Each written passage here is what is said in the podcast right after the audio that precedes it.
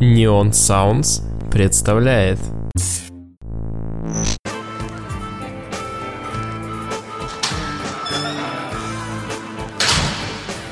Добро пожаловать в бар нигде. Здесь джин, джаз и истории.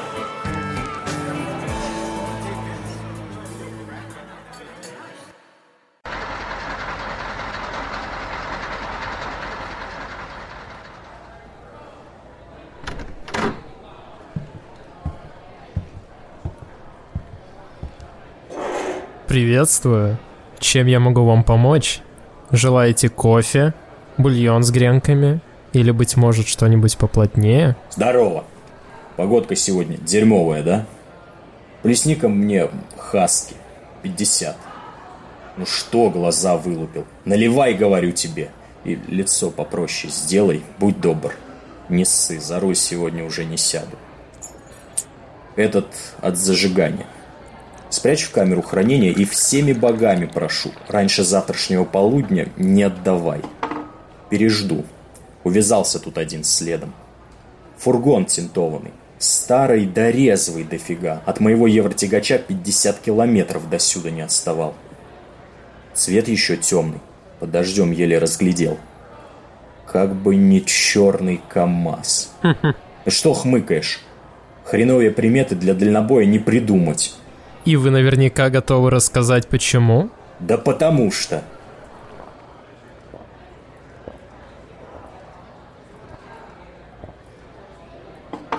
Ух, хорошо пошло. Добавь еще сто. Пока у меня нервы успокаиваются, да и у тебя за стойкой не час пик. Послушай, что на шоссе случается? В ночь на 5 октября 93-го какой-то заурядный водила возвращался с Черкизовского рынка порожняком. Почти новый кооперативный КАМАЗ с ярко-красной кабиной и белым кузовом привлек внимание милиции. Бедняге, утром доставившим в Москву свежие овощи, вместе с десятком других везунчиков, выпал жребий вывести из города иной груз – тела жертв минувшего дурного дня. Когда закончилась погрузка, на второе сиденье забрался мрачный офицер-наблюдатель. И бледный от нервов шофер повел фургон через встревоженную ночную столицу на загородное шоссе. Долгое время грузовик шел по трассе в мрачном одиночестве. Но уже в области КАМАЗ нагнала пара фур. Наверное, какого-то предпринимателя, а может, транспорт братвы. Наплевав на темноту и пасмурную погоду, тяжеловозы заигрались в догонялки, и один из длинномерных прицепов спихнул фургон с дороги. Фуры помчались дальше, а КамАЗ вылетел на старое кладбище, пропорол бензобак памятниками и крестами и загорелся. Военный сумел выбраться из кабины, но, едва коснувшись земли, потерял сознание. Водила спастись не смог.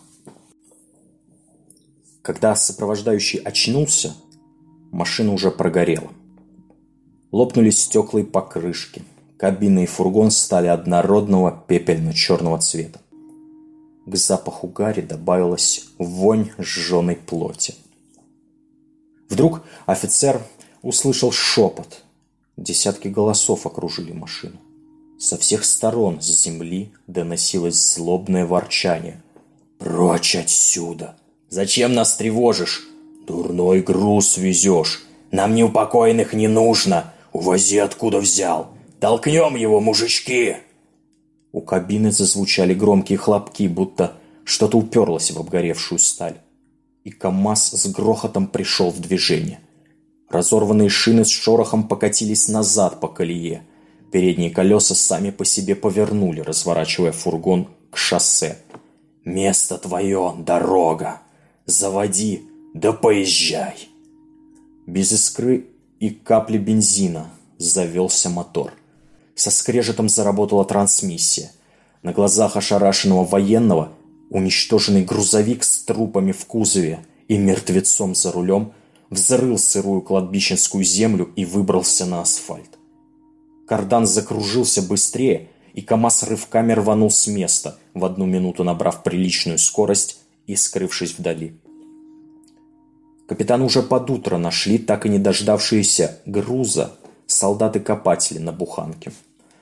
Здраво рассудив, что рассказ об ожившем фургоне – бред, офицер всю дорогу до части молчал. В рапорте он решил указать, что водитель запаниковал, едва не устроил аварию, под предлогом ремонта оглушил и вытолкнул его из кабины, как раз около кладбища, и скрылся. По мнению капитана, так он избежал подробностей, намекающих на пошатнувшуюся психику. И вдобавок прикрылся на случай, если бы чудовищный грузовик вскоре где-то обнаружился. Но уже к середине дня другие офицеры стали судачить о происшествии. Две фуры одной компании минувшей ночью разбились на трассе на расстоянии меньше километра. Другие водители видели на участке странный поврежденный КАМАЗ черного цвета. Сложив единицу с единицей, командир части отправил на поиски вооруженные патрули, но те, спустя сутки, вернулись ни с чем. А когда в следующий раз поступил сигнал об автокатастрофе, в которой снова участвовал проклятый грузовик, капитан подал рапорт об увольнении в запас. Устроился начальником охраны в какую-то столичную фирму. Подальше от шоссе. Прекращаю ухмыляться. Я все узнал из первых уст. Довелось с бывшим офицером вместе отдыхать. Скажешь, все выдумал, от своего служебного косяка отмазался. Да только ни от одного него я эту историю слышал. Уже четверть века между дальнобоями ходят росказни о черном КамАЗе. Обгоревший грузовик скитается по подмосковным автомагистралям. Преследует дорожных хамов и неадекватов – маячит черным пятном в зеркале заднего вида. И если водила вовремя не одумывается, КамАЗ идет на обгон. Дураков дорога учит парень. Многие шоферы надолго бросили руль или ушли из профессии, заглянув однажды в кабину мертвеца. А неисправимых дурней ждет самая страшная участь – катастрофа и место в почерневшем кузове. И кто знает, что случится, когда фургон заполнится целиком. Все, мне больше не наливай. Вот, держи деньги, сдачу оставь, а я пошел отсыпаться. Надеюсь, завтра никаких серых пятен в моих зеркалах не будет. Истинно говорят, правила дорожного движения писаны кровью. А мне моя еще дорога. Что ж, спасибо за визит. Интересная история. Правда, немного жуткая. Доброй ночи.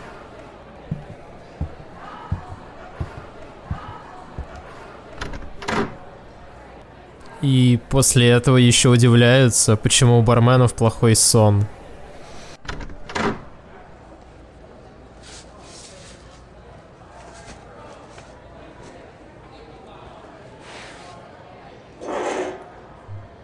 Мне чего-нибудь. Алкоголь. Да, алкоголь. Не переживай, деньги у меня есть. Немного помутнели и устарели, но настоящие, клянусь. Это не имеет значения. Главное, что есть. Что вы хотите? А, неважно, я все равно вкуса не чувствую. Но спирт приятно греет. Тогда, наверное, градус нужен повыше. Очень мило с твоей стороны. Ладно, ладно, не коси глазом. Мертвый я, что такого? Ну, мертвое, то есть. Тело ты сейчас женское. Самое главное у меня получилось. Можешь за меня порадоваться. Или нет, как хочешь, я и сама пока справляюсь. И что же получилось? Пока не совсем, но на этот раз я почти уверена. Я поняла, как это работает. Сейчас? Что именно? А, глупая история. И странная. Прикинь, подрался я со своим знакомым. Я изначально был в мужском теле, так что да, мы были друзьями. Собрались в какую-то заброшку. Про нее слухи ходили, мол, призраки строителей там ходят. Вот и решили по глупости доказать неправоту. Доказали. Напились, поругались из-за какой-то ерунды и, прикинь, он меня столкнул с балкона. И вы умерли? Да, первый раз. Потом я впервые открыл глаза в чужом теле. Всегда чужое, всегда мертвое, всегда разное. Мешает только если детское. Люди почему-то нервно реагируют на зомби-детишек, а так без разницы. Пол, возраст, раса. Когда ты мертвый, все равно. Все будто погасло, понимаешь? И в голове, вот прямо здесь, горит цель, как путеводная звезда. Понимаешь, все время горит, а если игнорировать, она начинает обжигать. Она мне выбора не оставляет. И знаешь, что самое стрёмное? Что же? Другой-то боли я и не чувствую. Вот, например, видишь, нога сломана. Деревяшку к ней примотала, чтобы кость пополам не складывалась, и все, можно об этом забыть. Хотя, кажется, надо новую деревяшку найти. У тебя тут драк не было? Таких, чтобы друг друга стульями били. Последний год? Хм... Нет. Жаль, жаль. Ножки у барных стульев обычно крепкие. Так о чем это я? А, да, боль. Так вот, со мной вообще что угодно можно делать, даже не почешусь. Когда тело совсем портится, то меня просто закидывает в новое. Пуф, и я в другом жмурике. Пыталась понять, по какому принципу. Не, фигня. Не понимаю совершенно. Разве что радиус не дальше 2000 километров, но и это много. Много. Знаешь, сколько раз меня машина сбивала? Один, но черт, очень неприятно. Снова в другое тело выкинула. И даже тогда было не больно, а вот это жжение, вот с ним жить невозможно. Может, это потому, что других-то чувств нет. Вроде как компенсация. Сначала ничего, даже приятно, как на солнце сидеть.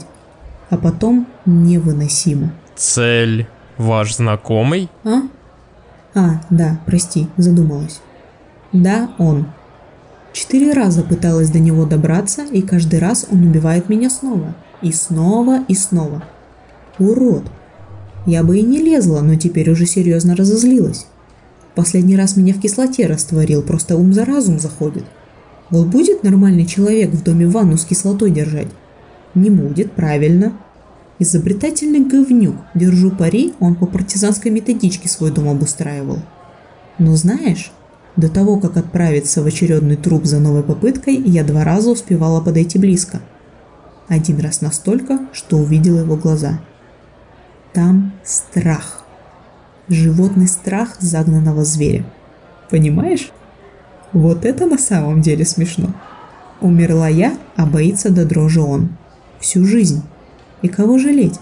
И понимаешь, мало бы боялся умереть. Он и жить боится. О, я знаю. Пока пыталась сообразить, как его парк аттракционов обойти, пару недель наблюдала. Дом за тремя заборами, наружу только с охраной выходит. Ни друзей, ни семьи, ни отношений. Девушки есть, но так, для галочки.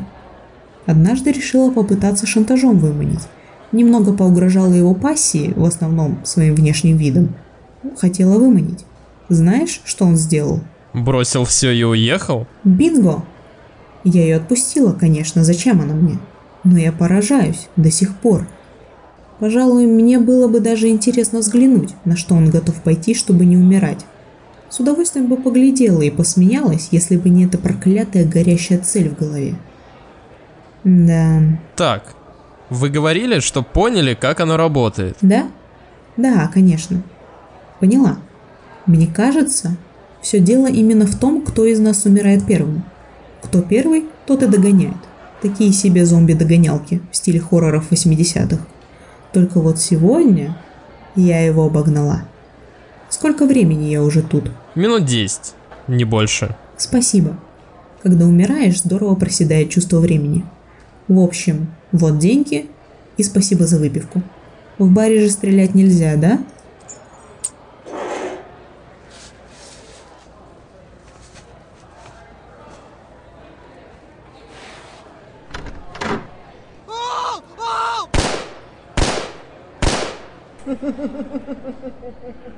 Вот ведь неугомонный. Помнится, захаживал к нам как-то его друг. Ты называешь это место баром, хотя оно больше похоже на склад ненужных вещей. В таких вопросах я не ошибаюсь. А название ты подобрал хорошее. Нигде. Это и вправду нигде. То место, куда попадают такие же обломки этого проклятого мира, как и я сама. Помнится, в прошлый раз ты просил рассказать мне свою историю. Ну что, все еще хочешь ее услышать? Думаю, да. Ты ведь не зря сюда пришла второй раз. Я помню, как отказалась от человеческого тела. и человеческой жизни. Помню стерильный кабинет, белый эмалевый стол, яркий свет. Помню, как холод растекся по венам моего прежнего тела. Помню его последнее содрогание. Должно быть, это и была смерть. А после руки создателя в белых перчатках, и лампы больше не били в глаз. Визоры. Я Зетлин 335, сокращенно Лин. Я андроид. Мое тело титан и хром. Мои движения безупречны. Моя реакция точна, как выстрел убийцы. Мое сердце не знает страха, ведь у меня его больше нет. На сенсорном экране еще не пропала ровная полоса кардиограммы, как я уже активировала визоры. Не было ни головокружения, ни тошноты. Идеальная точность всех внутренних процессов внушила мне тогда непоколебимую уверенность. Я совершенна. Незаметным движением мысли я могла увидеть любой объект, увеличить его и рассмотреть микропылинки на его поверхности. Только звуковые и ультразвуковые волны сводили с ума, как я бы выразилась в прошлой жизни. Но потом я привыкла. Помню лицо Создателя. Шок, восхищение, эйфория. На его лице застыла безумная улыбка. Он протянул ко мне руки, хотя невольно сделал шаг назад. И так застыл, в шаге от меня с простертыми руками он казался таким маленьким и беспомощным, но я знал, что этот человек всесилен. А позади него в большой колбе, наполненной светло-голубой жидкостью, покачивался вверх-вниз мое прежнее тело. Такое хрупкое. Я не почувствовала холода стекла колбы, хотя на ней был тонкий слой инея. Крошечные кристаллики замерзшей воды, такие разные, их грани мерцали в свете ламп. Глухой стук хромированной руки о невьющееся стекло вернул меня в реальность. Моя новая кисть попала в фокус. Идеальная форма, длинные пальцы тускло отражали свет. Не бьющееся стекло? Если бы я хотела, то один мой удар превратил бы колбу в мириады осколков. Но я отдала дань уважения той темноволосой девушке, которая словно спала под слоем голубоватой жидкости. Ее умиротворенное лицо, на котором больше никогда не будет ни боли, ни страха, ни улыбки – вызвало во мне тень сожаления. Создатель потом сказал, что оставил мое тело, потому что оно красивое. И я замечала, как он подолгу потом стоял возле колбы и просто смотрел. И еще были формулы. Много формул. И схемы. Создатель завещал мне проделать операцию, сделать его подобным себе. Но это было сложно. Я видела, как медленно, день за днем его пожирала болезнь. Но я готовилась. Создатель помог мне, я должна была помочь Создателю. Я смотрела на его будущее титановое тело и готовилась. А потом пришли они. Я не знаю, как им удалось отыскать бункер Создателя, как удалось пройти сквозь защитную систему. Они ворвались ночью, лучшие из бойцов, передовые стрелки. Я знал их всех до единого. Эйв со шрамом во всю щеку, длинноногая Эйвери с круглым талисманом на шее – меткий Айс, который не брал больше патронов, чем нужно. Они, как и я, когда-то входили в специальное подразделение «Залп». Мы были одной командой, одной семьей, пока меня не оглушило на нашем последнем задании. Создатель говорил, что они даже не пытались меня искать, и поэтому он забрал меня к себе, залечил мои раны, а после предложил мне новое тело. Их голоса до сих пор хранятся в моей памяти, а в маленьком аудиофайле. Валерия? Черт, Эйв! Эйв, сюда! Старик мертв. Находим лагерь и валим отсюда. Что за... Ублюдок Нет, я так не думаю. Ублюдок мертв. Надо забрать ее тело. Они не заметили, как я вышла из своей криокамеры. Горстка лицемерных предателей пришли сюда по поручению, просто потому, что надо было выполнить приказ – найти пропавшего сокомандника. Они убили Создателя. Я навела прицел. Беззвучный выстрел, и тело Эйвери падает на пол. За ней Айс. Эй, беги! Эйв, это она. Валерин. Эйв произнес мое прежнее имя побледневшими губами и сделал последний выстрел в своей жизни. Перешагнув через их тела, я направилась в кабинет Создателя. Он лежал на столе в луже собственной крови. Я подняла его на руки. Веса я не чувствовала. В лаборатории было еще несколько таких колб. Жидкий криоген медленно вливался внутрь, постепенно поглощая тело Создателя. А после я покинула бункер, чтобы никогда не возвращаться. Я Зетлин 335. Первый андроид в этом мире. Знаешь, Залин, надеюсь, однажды ты найдешь для себя склад ненужных вещей, на котором тебе захочется задержаться навсегда. Да уж, сегодня какие-то напряженные истории. Даже мне стало не по себе, а ведь я много чего послушал. За годы-то работы здесь. Кстати, тебе удалось ответить на вопрос, который я задал в прошлый раз? Надеюсь, что да. Потому что сегодня придется подумать о том, как люди попадают в этот бар. Ведь бар, как ты понимаешь, находится нигде. Как думаешь?